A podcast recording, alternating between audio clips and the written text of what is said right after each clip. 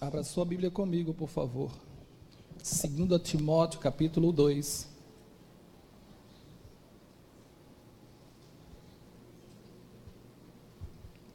Versículo 4.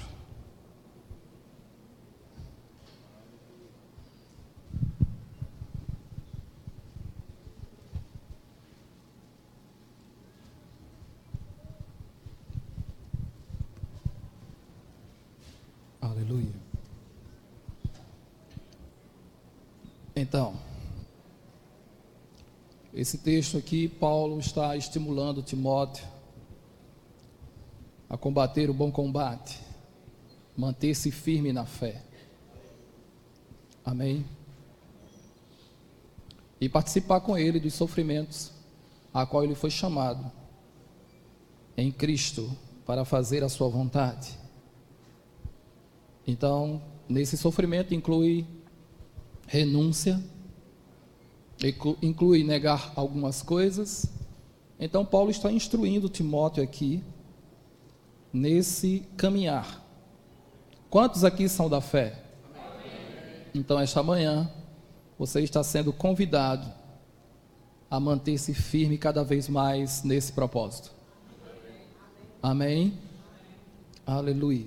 É através do braço da fé, queridos, que você vai atrair as coisas de Deus para você. Amém? Então eu vou ler do versículo 1 para nós entendermos aqui o que Paulo está falando no versículo 4. Porque no versículo 4 ele está fazendo uma comparação, dando um exemplo daquilo que ele está falando. Então diz assim: Tu, pois, filho meu, fortifica-te na graça que está em Cristo Jesus. Quantos filhos tem aqui? Amém. Então o conselho hoje é se fortalecer na graça. A graça redentora, a graça que te trouxe hoje aonde você está. Deus disse para Paulo: A minha graça te basta.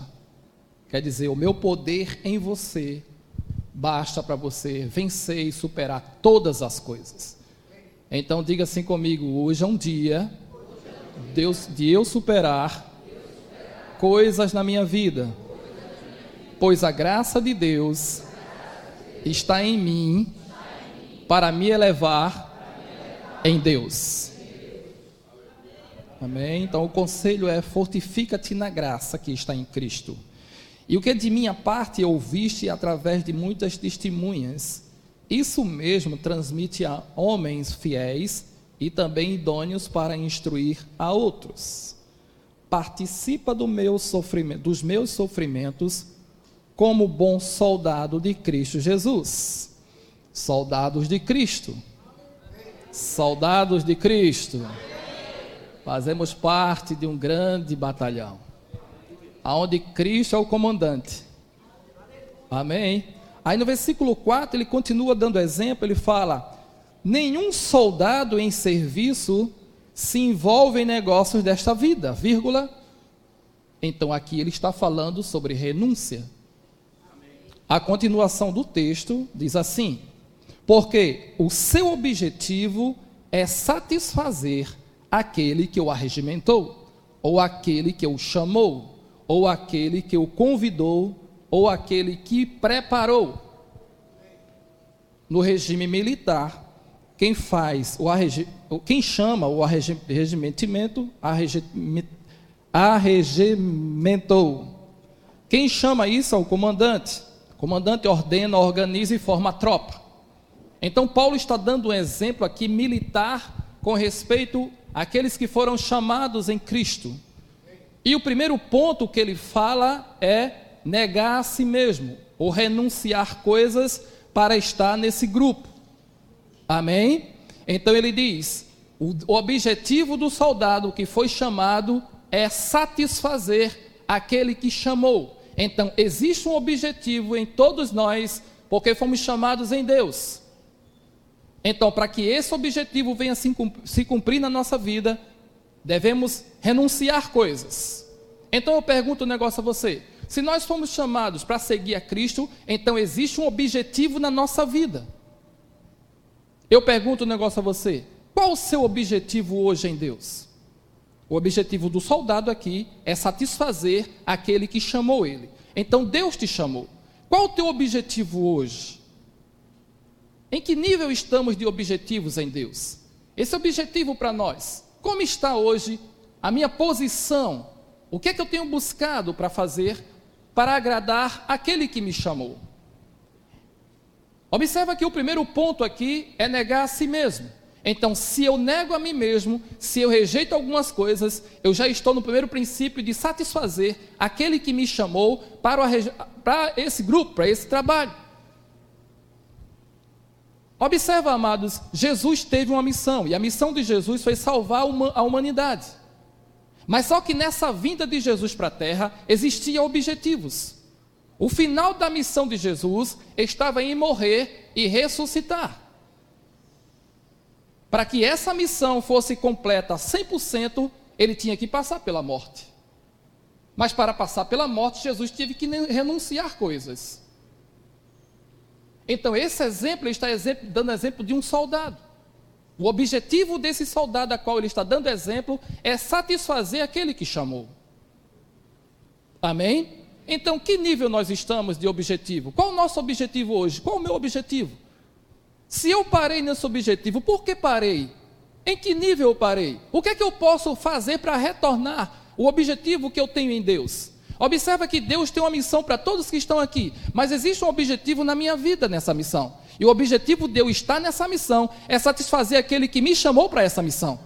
E essa missão que ele me chamou tem que ser concluída 100%. Você tem essa consciência, amados, para que Deus te chamou? Então, se você tem essa consciência, existem objetivos, existem etapas, existem barreiras, existem coisas que nós devemos superar para tudo isso ser satisfação para Deus. E quando eu deixo Deus satisfeito, a alegria dele se torna minha força. Amém? Porque esse versículo diz: a alegria do Senhor. Quando é que eu alegro Deus? Quando eu estou no objetivo. Porque observa que o objetivo do soldado aqui é agradar aquele que chamou. Então, se eu estou no objetivo, eu estou agradando a Deus. Deus fica alegre e a alegria de Deus se transforma em força em mim. Então, eu fico forte. Eu fico fortalecido, eu fico animado. Já vi um pai quando se alegra com o filho? Quando ele começa a, a, a entrar nos objetivos que tem como filho em obediência ao pai, o pai se alegra com isso. E a alegria do pai se transforma força para o filho. Quando o pai, o filho vê o pai alegre com aquilo que ele está fazendo, motiva o filho sim. Então, qual o teu objetivo hoje? Se paramos, por que paramos? Em que fase eu parei? O que é que eu posso fazer para retornar a esse objetivo? Certa vez Pedro chegou para Jesus e disse assim: Mestre, nós deixamos tudo para te seguir. O que será de nós? Jesus virando para Pedro disse: Olha, aquele que deixou pai, mãe, campo. Isso significa renúncia. Aquele que renunciou família, não é que você vai ter que deixar, abandonar sua família para seguir a Cristo. Mas aquele que, que, que, que abandonou, que deixou por amor de mim e do Evangelho, receberá neste mundo. Receberá neste mundo. Vai haver algo reservado para ele neste mundo. E no final, a vida eterna. Porque Jesus estava falando de um rico, que esse jovem veio perguntar a Jesus: Mestre, o que é que eu devo fazer para herdar a vida eterna? Jesus disse: Você tem observado os mandamentos? Ele disse: Sim, desde criança. Quais? Aí Jesus fala: Todos os mandamentos. Ele disse: Eu tenho observado isso desde criança. O que é que eu devo fazer mais para herdar a vida eterna? Jesus olha para ele, vê ele rico, cheio de coisas, e diz assim: Tem mais uma coisa para você fazer. Pega todos os teus bens Vende tudo que você tem, pega o dinheiro, dá aos pobres e depois vem e me segue. Isso significa renunciar. Renunciar coisas. Para estar no objetivo daquele que nos chamou. Aquele jovem veio buscar a vida eterna e Jesus disse, disse o caminho como é que funcionava. Se você veio buscar, pega o que você tem. Isso não tem muito valor, não. Que adianta um homem ganhar o mundo inteiro e perder sua alma? venda tudo o que você tem, dê aos pobres, e depois venha e me siga. Isso significa: eu sou tudo para você. No final de tudo, eu vou te levar para a vida eterna. Aí Pedro, quando vê aquilo, aí Jesus disse: É impossível um rico entrar no reino dos céus. Aí eles perguntam: Então quem é que deve ser salvo? Quem deve ser salvo somos nós que somos pobres. Aí Jesus disse: Para os homens sim, mas para Deus não. Se renunciar e me seguir, entra no reino. Aí quando Pedro fala: Então, mestre, nós deixamos tudo, e agora? O que vai ser de nós? Jesus tinha um objetivo, amados. E o objetivo de Jesus foi concluído. Tudo aquilo que Jesus veio fazer neste mundo foi o objetivo de Deus que já estava estabelecido salvar o homem. Mas existia algo pesado. O pesado que existia era a morte. Mas a Bíblia fala em, em Filipenses que ele foi obediente até a morte, vírgula, e morte de cruz. Isso significa que a morte de cruz era a penalidade máxima, mas ele suportou a cruz para nos salvar. Então a missão foi concluída 100%. Amém? A Bíblia fala em Hebreus que a alegria que estava proposta para Cristo, ele trocou pela cruz. Que alegria era essa que estava proposta para ele? Ele não tinha pecado, e por não ter pecado, ele ia viver eternamente porque o salário do pecado era morte. Ele não tinha pecado. O pecado nosso foi atraído na cruz. Então, se ele não tinha pecado, ele não ia morrer. Então, isso era alegria. Qual é o homem que não quer viver eternamente? Quem é que quer morrer aqui? Ninguém. Então, essa alegria estava proposta para ele, como homem, porque não tinha pecado.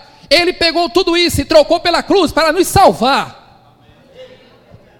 Ele trocou pela morte da cruz e por ele fazer isso, o nome dele foi exaltado acima de todo nome. Hoje, todo joelho se dobre, toda língua confessa que ele é o Senhor.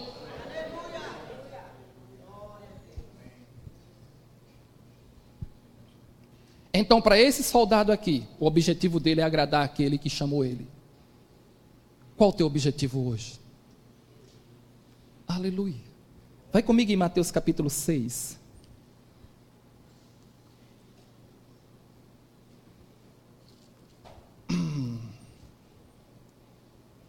Mateus capítulo 6.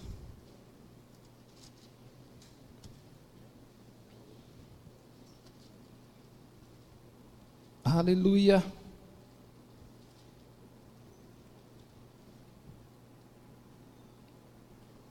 Tu és maravilhoso, Senhor.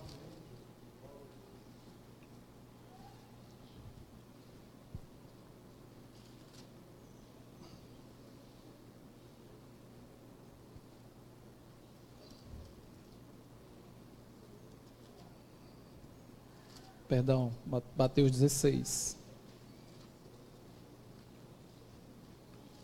Versículo 13. Aqui fala sobre a confissão de Pedro.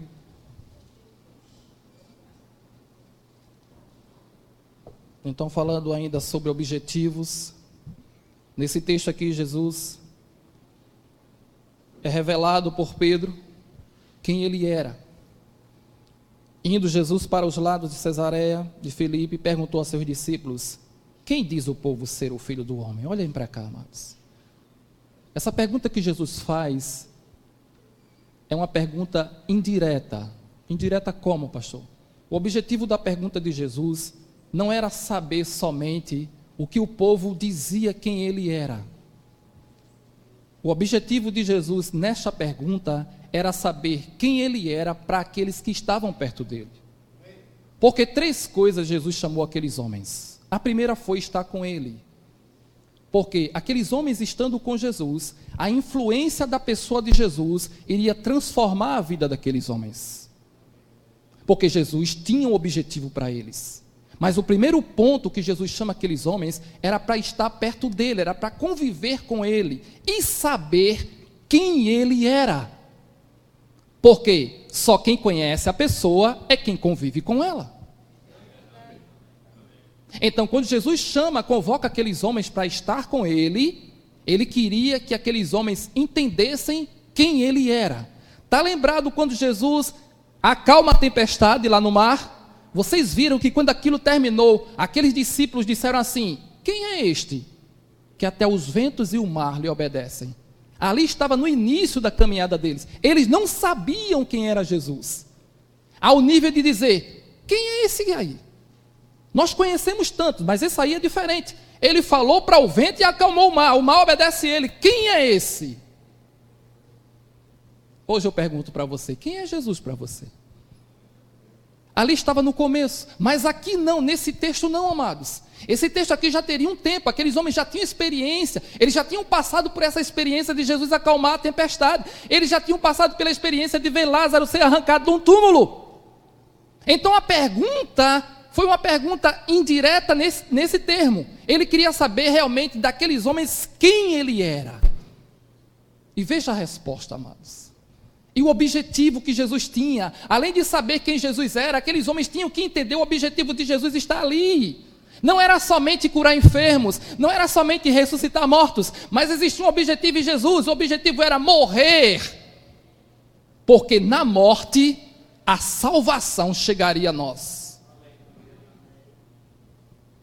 Amém? Então tinha um objetivo. Aí a, a, a continuação do, do texto. E eles responderam, observem no versículo 14, eles responderam, isso significa que alguns responderam, não foram os doze, mas alguns responderam, vamos dizer que foram cinco que respondeu. Um disse uma coisa, outro disse outra coisa. Então, para o povo, aqueles homens entendiam quem era Jesus, para o povo.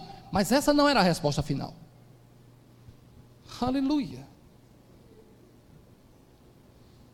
Eles responderam, uns dizem João Batista, outros Elias e outros Jeremias e outros e alguns dos profetas. Aí no versículo 15, mas vocês, olhem para cá, mas vocês, já que vocês estão dizendo o que o povo está dizendo, agora eu quero saber de vocês. As minhas palavras significam, ei, eu estou com vocês já há um bom tempo. Agora, o que é que vocês dizem que eu sou? O que é? Quem diz de vocês quem eu sou? Eu já estou muito tempo com vocês. É aquele negócio. Vocês já viram eu andar sobre as águas, vocês já viram eu ressuscitar mortos. Vocês já viram eu expulsar demônios. Vocês já viram eu acalmar o mar. De vocês, quem é que diz aí que eu sou? Aquele momento, amados, tinha que ser um momento guiado pelo Espírito. Então Pedro estava sensível naquele momento à direção do Espírito. Aí Pedro diz: Tu és o Cristo, tu és o Filho de Deus. Pedro respondeu por todos, por causa da sensibilidade. Me parece que Pedro, naquele grupo, era o mais sensível. Está lembrado quando Jesus amaldiçoou a figueira? Todos ouviram quando Jesus disse: Ninguém coma mais fruto de ti. Todos ouviram. No dia seguinte, somente Pedro observou e falou. Parece que neste momento, sensibilidade só estava no coração de Pedro. Porque todos sabiam, entendiam o que o povo dizia quem Jesus era. Mas agora, pessoal, Parece que Jesus quer, amados, isso pessoal em você. Ele quer que você saiba quem Ele é. E Ele quer que você fale, se identifique quem Ele é em você. Individualmente aqui, devemos entender quem é Jesus. Individualmente aqui, devemos saber o que Ele faz, o que Ele fez e o que Ele há de fazer. Individualmente aqui, amados, esse é o nosso testemunho de vida. Se alguém chegar para você e perguntar quem é Jesus para você, você tem um testemunho de vida pessoal para falar quem ele é para você. Quem aqui foi curado pelo poder de Deus? Então ele, aquele que te cura, ele te curou. Se você tivesse naquele grupo, naquele momento, você responderia: Ei, Senhor, tu és aquele que me cura. É ou não é? Quem foi liberto aqui pelo poder de Deus? Eu fui. Se eu tivesse naquele grupo e ele tivesse perguntado, eu diria: Senhor, tu és aquele que liberta, porque você me libertou. Aleluia! Mas somente Pedro respondeu. Não é que os outros não tinham a resposta, mas a sensibilidade. O estar perto. Desse grupo, amados, três se destacavam em estar perto de Jesus. Eram doze, mas três se destacavam em estar perto. O conselho que eu vou te dar é: fica perto cada vez mais. Chega perto. Achegai-vos a mim, eu me achegarei a vocês. Se achega, porque se você se achega, eu me revelo a você. Você vai saber quem eu sou. Aleluia! Essa era a renúncia de Pedro. Pedro renunciou coisas. Ele era pescador. Quando Jesus disse: Vem e segue, ele deixou todo o seu trabalho, renunciou o seu trabalho para seguir o Mestre. O que é que você tem renunciado? O que você pode renunciar? O que você pode liberar? Está lembrado de Abraão? Abraão renunciou a Isaac, era o seu melhor que ele tinha. Velho, nasceu o filho, e agora Deus está pedindo, isso é renúncia. Quem é o seu Isaac hoje? Para que você possa renunciar e satisfazer aquele que te chamou. São horas, são momentos. Muitas vezes nós dizemos, dizemos para nós, pastor, eu não tenho tempo para nada, e na verdade nós temos tempo para tudo. Isso muitas vezes são desculpas. Se você quiser orar, você ora. Se você quiser ler a palavra, você lê. Isso são desculpas. Se você quiser orar hoje, você ora. Se você quiser ler a palavra hoje, você lê. Nós que nos desculpamos, temos tempo para nada, na verdade nós temos tempo para tudo. Tem tempo para ir para o shopping, tem tempo para ir para assistir um filme, tem tempo de estar no celular.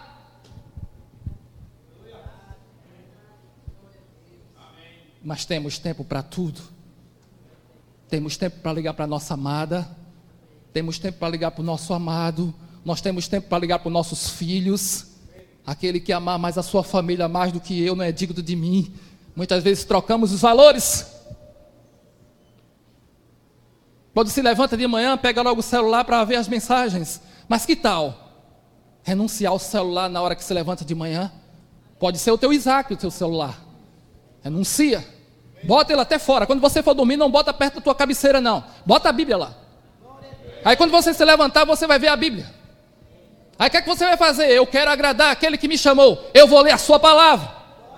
Neste dia eu vou me levantar diferente. Ao invés das mensagens, de mandar mensagem, eu quero me levantar diferente. Então lê a Bíblia. Se levanta pela manhã e vai orar. Você tem tempo. Eu tenho tempo. Não tenho tempo de nada, pastor. Não dá para orar. Aí de madrugada o Senhor acorda. Aí fica aquela insônia. E o Espírito dizendo: Vai orar. Você não diz que não tem tempo? Esse é o meu tempo. Vem lá. Aí a carne está dizendo: Estou com sono. Se eu me levantar, eu vou trabalhar amanhã. Não vou trabalhar bem porque não dormi bem. São desculpas. Mas Ele está falando. Mas Ele está chamando.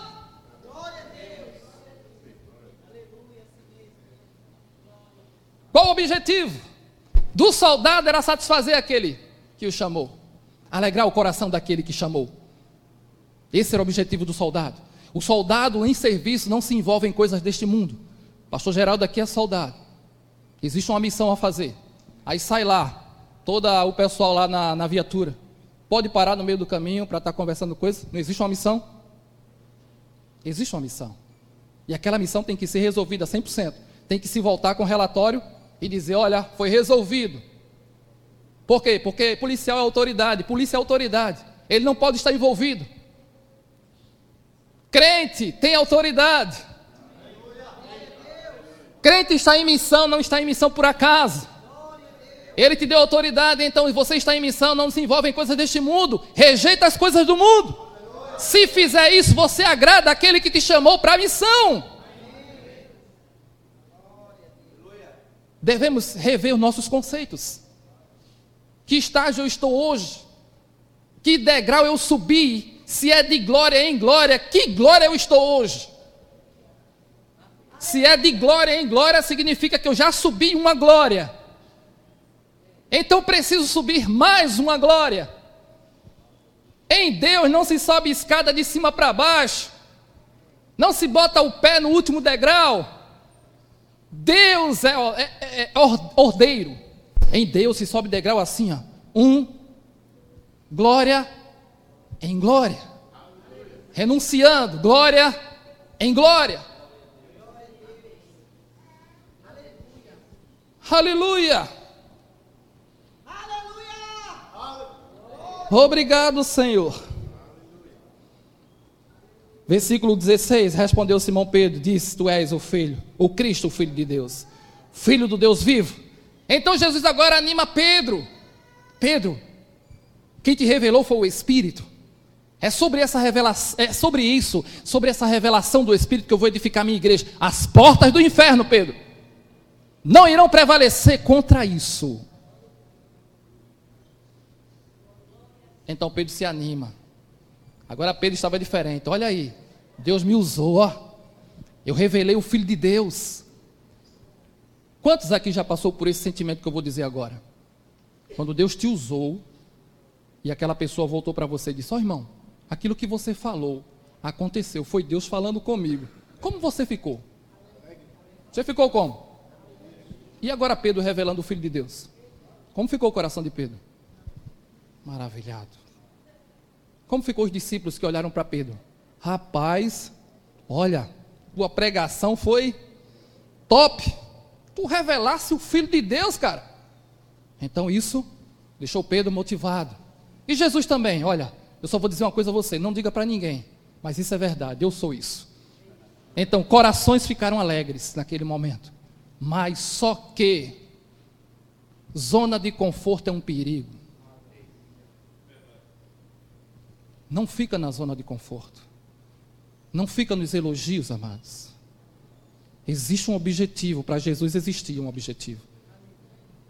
Não era somente ser revelado pelos homens, mas a revelação divina de Cristo estava na cruz. Ele mesmo disse: Quando eu for levantado, vocês saberão quem eu sou.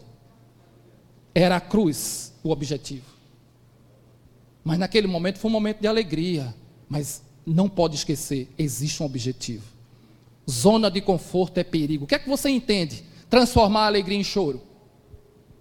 Transformai-vos a vossa alegria em choro. O que significa isso? Significa sai da zona de conforto. Renuncia coisas. Isso pode até fazer você chorar, mas tem um fim proveitoso. Agradar aquele que, aquele que te chamou.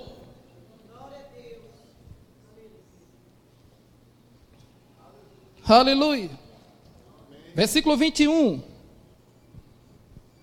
Desde esse tempo começou Jesus, Cristo, a mostrar o seu objetivo, o final da sua missão. Jesus agora começa a revelar. Aqueles homens deveriam entender isso. Agora Jesus começa a falar. Desde esse tempo começou Jesus Cristo a mostrar aos seus discípulos que ele era necessário seguir para Jerusalém e sofrer muitas coisas dos anciãos, dos principais sacerdotes, dos escribas, ser morto, ressuscitado no terceiro dia. Esse era o objetivo da missão. Jesus estava revelando, mostrando a eles que isso tinha que estar vivo, não poderia ser apagado. Eu vim aqui com essa missão. Pode ser que isso dói, porque Jesus, quando viu a cruz, foi que ele disse: Pai, se for possível, passe o cálice, mas seja a tua vontade feita na minha vida. A missão não poderia ser abortada. Aí, quando Pedro ouve isso, o que é que ele diz? Vê o que foi que Pedro fez, amados. Aleluia. E Pedro, no versículo 22, chamando a parte, começou a repreendê-lo, a reprová-lo, dizendo: Tem compaixão de ti, Senhor, isso de modo algum acontecerá. Olhem para cá. O objetivo de Jesus era ir à cruz. Pedro tinha exaltado Jesus, estava tudo bem. Jesus não esquece do objetivo e diz: Olha, é necessário ir para Jerusalém. Eu vou cair na mão deles. Eles vão me sacrificar. Eu vou morrer. No terceiro dia eu vou ressuscitar. Pedro disse: De modo algum isso vai acontecer. Mas esse era o objetivo da missão. Estão comigo? Aí Jesus olha para Pedro e diz: para trás, Satanás. Para trás de mim. Reprovou Pedro agora. Um homem que tinha exaltado agora estava sendo repreendido porque abriu lugar. Queria a zona de conforto. Zona de conforto é perigo. Satanás entra e muda os planos. Olha aí, tentando mudar o plano. Observa que Satanás tentou pegar pelo sentimento, não de Jesus, porque ele não conseguia, pelo de Pedro. Aquele que tinha exaltado, pegou pelo sentimento disse: Não diz a ele que isso de maneira alguma vai acontecer, porque Satanás sabia o final disso. Se ele fosse a cruz, ele venceria. Então Satanás tentou pegar pelo sentimento de Pedro. Diz a ele que de modo algum isso vai acontecer. Aí Jesus olha e diz: Não, para trás de mim, você que não cogita das coisas de Deus, você é pedra de tropeço para mim. Você não cogita, você não medita, você não sabe, você não entende dos planos de Deus, somente dos homens. É por isso que você entrou no sentimento de Pedro.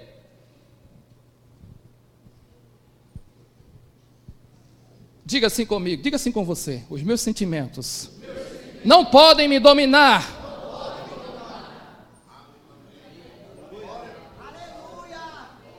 Ele tentou entrar pelo sentimento daquele que estava tão próximo.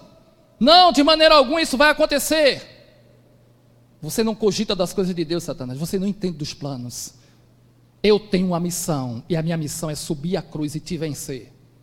Porque foi profetizado que do ventre de uma mulher ia sair um que ia pisar sua cabeça e é na cruz.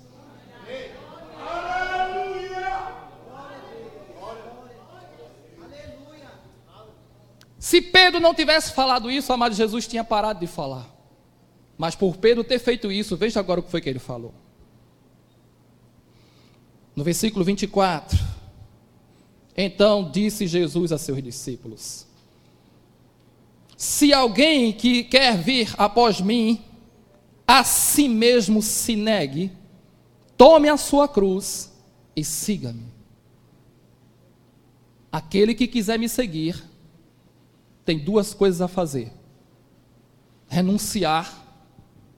Pegar a cruz significa mortificar coisas, porque cruz é símbolo de morte. Quando ele fala pegar a cruz, ele não está dizendo literalmente pegar uma cruz como ele ia pegar, não. Literalmente ele está dizendo: mortifique coisas. Se você quer seguir a mim, renuncie coisas, mortifique coisas e me siga. Então isso significa que evangelho sem renúncia não é evangelho. Evangelho sem renúncia, você está sendo enganado. Tem que haver renúncia. Tem que renunciar. Tem que trocar coisas. Tem que ceder coisas.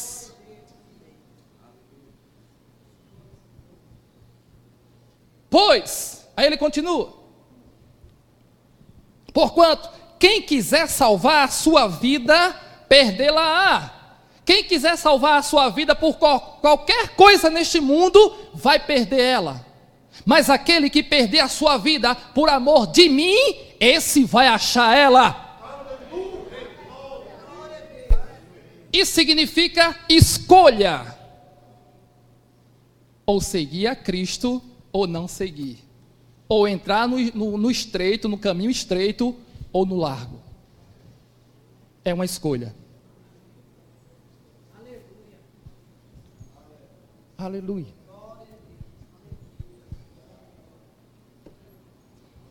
Pois que aproveita o homem se ganhar o mundo inteiro e perder a sua alma, ou que dará o homem em troca da sua alma? Deixa eu explicar isso aqui.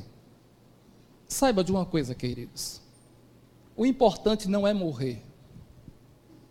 Olhem para cá. O importante não é morrer, apesar que muitos de nós temos medo da morte. O importante não é morrer. Sabe por quê? Porque morre rico, morre pobre, anônimos e esquecidos, morre criança, adulto, velho, morre de acidente, de doença, de velhice. A questão não é morrer, a questão é quem vem buscar tua alma? Quem? Aonde você vai viver a vida eterna? O valor da vida, amados, está depois da morte, através das escolhas que eu faço em vida.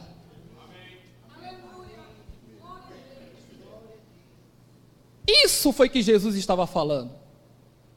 De que adianta ganhar o mundo inteiro? Então isso significa renuncie o mundo. Se você renunciar ao mundo e perder sua vida por me escolher, você vai achar vida. Porque aquele que venha morrer, viverá. Eu sou a ressurreição e a vida. É escolhas. Renunciar o pecado, queridos. Renunciar coisas que não estão te trazendo para Deus, aquilo que está atrapalhando o teu caminho com Deus, tira. Se o teu olho te faz pecar, arranca ele. Lança fora. É melhor entrar no reino de Deus sem o olho do que seu corpo todo lançado no inferno. Isso é renunciar. Isso é negar coisas. Ah, pastor, mas isso é tão bom. Está edificando sua vida, está deixando você em paz com Deus. Então tira. Tira lá. O que é que você pode trocar hoje para satisfazer aquele que te chamou? Hoje, nesse exato momento, o que é que você pode fazer para agradar aquele que te chamou? Hein? Você acha que é uma coisa grande? O que é que você acha? O que é mais grande? Viver eternamente com Deus ou isso que você tem aí?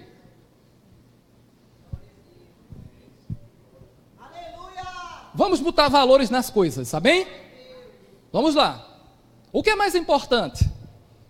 Eu estar guardando coisas materiais, porque Jesus fala que as coisas materiais aqui na terra, o cupim, o cupim, é, o cupim, vamos dizer que é madeira, o cupim vai comer, a traça, né, o cupim está na linha disso, ferrugem vai dar e os ladrões podem roubar. Aí ele diz: Olha, existe um tesouro no céu que você pode depositar lá. Qual é o melhor? As coisas daqui da terra que vão podem ser roubadas, destruídas, ou os tesouros nos céus? É escolha. É escolher. O que, é que eu posso trocar? Jesus disse: Olha, cuidado com, com, com as finanças. Aonde está o teu coração, está o teu tesouro. Tudo que deve guardar, deve guardar o quê? O nosso coração, porque dele procede o quê? As fontes. Então, no meu coração não deve estar tesouro terreno tesouro terreno, tudo que chega na sua mão, amados, que faz parte desse mundo, foi feito para você administrar. Não esquece disso, não foi feito para você amar. Pastor, o meu carro, eu amo tanto. Eu vi uma vez, amado, uma cena interessante, Janaína foi que viu, eu comecei a rir. A gente via num dia de chuva, o homem, um vizinho lá nosso tinha acabado de comprar um carro, novinho. Dia de chuva.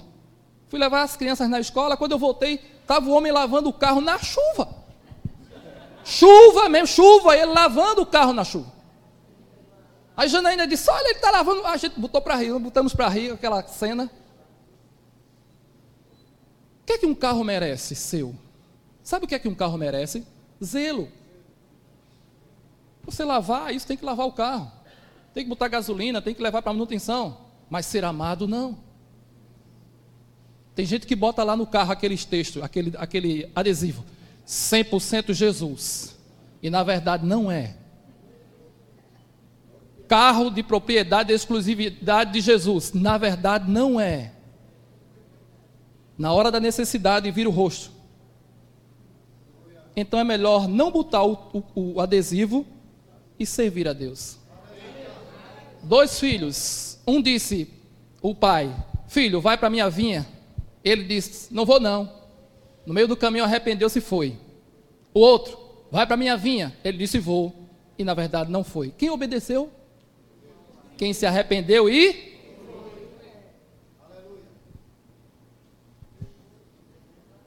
Não é isso? São decisões. Qual o teu objetivo hoje? O que é que você, o que é que eu posso fazer, amados, para renunciar? Para agradar aquele que me chamou? Se uma coisa pequena, grande, média, não importa. O que é que podemos hoje lançar fora, no lixo, fora da nossa vida, para agradar aquele que me chamou?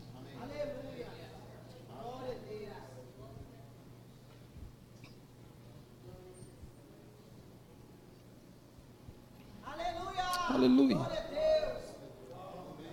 Lucas 9, 57. Perdão, perdão. Aqui mesmo, só para a gente ir.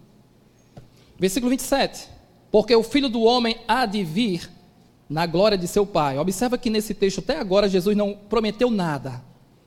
Mas aqui ele começa a dizer: olha, o filho do homem há de vir na glória de seu Pai. Se vai vir, é porque foi, viu? Ele não tinha ido ainda.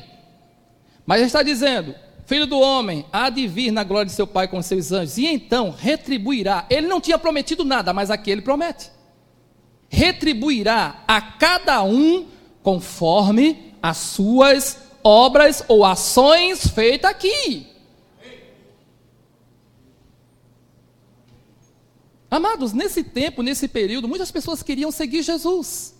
Mas para seguir Jesus tinha que entrar num requisito. E hoje não fica diferente. Aleluia.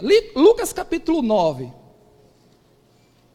Estou encerrando para a gente, só essa aqui para a gente fazer a Santa Ceia. Lucas 9, 54.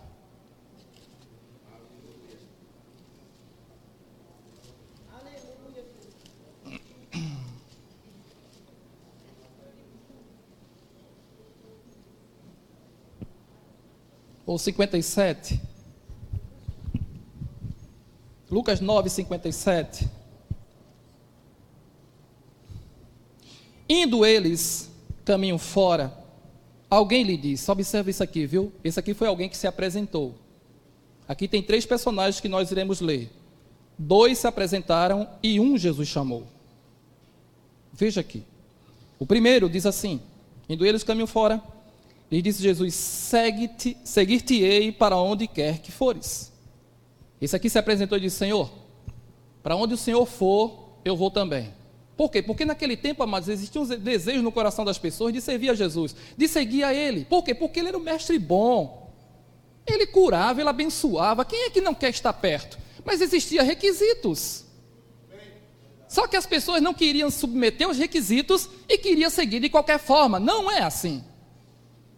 Aí Jesus responde: mas Jesus respondeu: As raposas têm seus covis, e as aves do céu ninhos, mas o filho do homem não tem onde reclinar a cabeça. Isso significa que, olhe, ministério é trabalho. Né, irmã Verônica que diz isso, né? Ministério é trabalho. É ou não é, pastor Emílio? Tempo de preparação não é tempo perdido. Jesus disse para ele: olhe, Ministério é trabalho. Não vai ter muito tempo de descanso, viu? Não vai ter muita comida boa. Não vai ter esse refrigério, essa zona de conforto que você está pensando aí. Não tem, não. Isso não quer dizer que Jesus não teve momentos bons. Teve. Mas o objetivo de Jesus estava certo. Ele não podia abrir. O que é que vocês acham? Jesus foi chamado de demônio, está lembrado? Ele expulsa os demônios pelo dedo de Deus e burro comparou ele com um demônio. Você está pronto para isso? Quando alguém fala mal de você, que não chama você de demônio, como é que você fica? Fica em ponto de morder alguém? O que é que você acha de ser chamado de demônio? Está pronto para ser chamado disso? Tem que renunciar, amados. Ah, eu só vou para Jesus quando ele me preparar. Quer receber Jesus? Quer não, não estou preparado. Só que agora você recebeu. Você está em outro estágio. Aleluia. Vamos lá? Versículo 59. Outro disse Jesus: segue-me. E ele, porém, respondeu: Permite ir primeiro sepultar meu pai. Olhem para cá. Esse aqui é diferente. Esse aqui foi Jesus que escolheu. Disse: Ei, você aí, me siga. Aí ele olhou assim. Amados, a, a, a chamada dos discípulos entre os doze, a que chama mais atenção para mim, sabe qual é? Jesus chamou todos eles de uma forma diferente. Mas a que chama mais atenção para mim, sabe qual foi? A de Mateus. Mateus estava trabalhando, colhendo impostos. E Jesus passa, não fez nenhum milagre, não fez descer fogo do céu, nada, só disse: segue-me. Mateus se levantou, fechou tudo que estava trabalhando e passou a segui-lo. Estava trabalhando, viu? Renunciou ao trabalho para obedecer. Segue-me. Esse aqui foi diferente. Jesus também chamou esse aqui. Disse: Ei, segue-me. Aí esse aqui parou e disse: Ó, oh, desculpa lá. Ó Senhor, meu pai morreu. Deixa eu primeiro, primeiro enterrar o meu pai, primeiro. É claro, meu pai morreu, eu tenho que entregar, eu tenho que enterrar. Mas veja o objetivo de Jesus para aquele que ele estava chamando agora. Existe um objetivo. Se eu não estiver consciente com o objetivo, amados, eu vou parar no meio do caminho e vou trocar coisas. Veja o que ele fala. Mas Jesus, deixa primeiro sepultar o meu, permite primeiro sepultar o meu pai. Versículo 60. Mas Jesus insistiu, ei, olhem para cá. Ele insistiu, ei, cara, me segue, homem. Em nenhum texto, amados, você vai encontrar isso aqui. Jesus insistir com alguém. Que dureza, hein? Deixa os mortos o sepultar os seus próprios mortos. Tu, homem, porém, vai e prega o reino de Deus aos mortos, porque eles vão viver. Está vendo que todo que é chamado em Deus tem um objetivo? Tem um propósito? Qual é o seu? Pregar o evangelho, ensinar a palavra, servir na igreja. Olha que esse aqui tinha, viu? Aí para encerrar o outro. Outro lhe disse: Seguir-te-ei novamente, Senhor, mas deixa primeiro despedir-me dos de casa. Aqui é diferente, viu?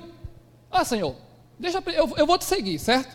Mas vou fazer um negócio. Eu vou me despedir da, lá, de casa. Só que a minha família tem 100 pessoas. Eu vou me despedir de cada um, tá certo? E depois eu volto. Filho, família, pai, mãe. Tinha um processo de despedir aqui. Aquele que amar a sua família mais do que a mim, não é digno de mim. Mas Jesus replicou: Ninguém tendo posto a mão no arado, olha para trás, é apto para o reino de Deus. Isso significa: aquele que começou e olha para trás, não está eleito para o meu reino. Isso significa que depois, quando você começou, o teu caminho é para frente, o teu caminho é para cima, jamais para trás nem para baixo, para frente para cima. O arado, amados, era uma ferramenta de, de cavar o, o solo para botar a plantação. Então, o profissional que usava o arado, na frente dele tinha um boi, um gado, ou dois.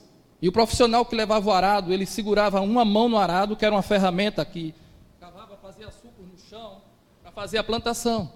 E a outra mão ele tinha uma vara, que ia guiar o boi na frente.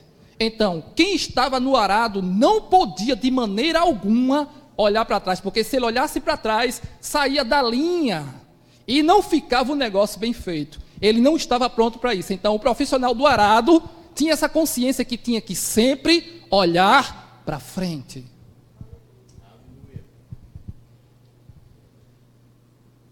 Então, isso significa que nós somos o profissional do arado. Não olhe para trás. Se você olhar para trás, vai se desviar do caminho. Deus não é da esquerda, nem tampouco da direita. O caminho do Senhor é reto.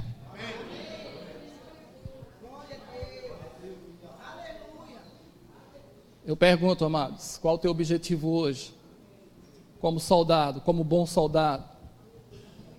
Satisfazer aquele que te chamou ou satisfazer suas vontades? Ou satisfazer tua família? Ah, pastor, não posso estar na minha família, deve estar. Mas qual o teu primeiro? Qual o teu objetivo? Satisfazer o teu patrão? Satisfazer a esposa, o marido? Ou satisfazer aquele que te chamou?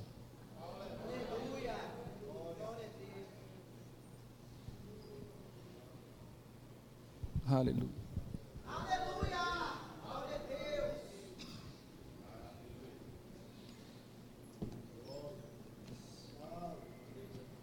Muitas vezes estamos perdendo tempo, amados.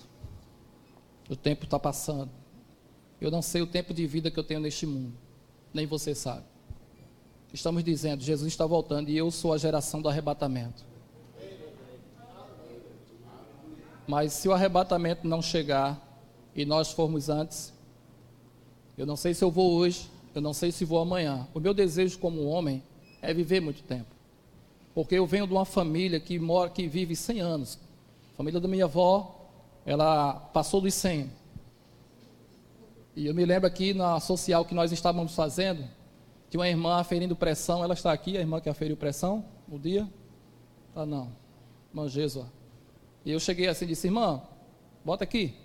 Ela aferiu minha pressão. Ela ficou impressionada, disse, pastor, a sua pressão é como de mulher gestante. Vamos botar no outro braço? Bote. 11 por 8. Então a família da minha avó eram pessoas assim, que não tinha problema de pressão, nem alta nem baixa, nesse tipo de coisa. Minha avó morreu com 100 anos, lúcida. Então, quando eu paro para pensar e meditar, o que é que eu digo? Eu digo, rapaz, se minha família da minha avó morreu assim, então eu acho que eu vou chegar lá aos 80 anos, 75, 70. Então eu começo a fazer alguns planos. Eu vou ver Joyce já adulta, meu filho Arthur também, então eu começo a fazer algumas coisas. Mas só, queridos, que nós fazemos planos. A resposta correta dos lábios vem de quem? Eu quero viver.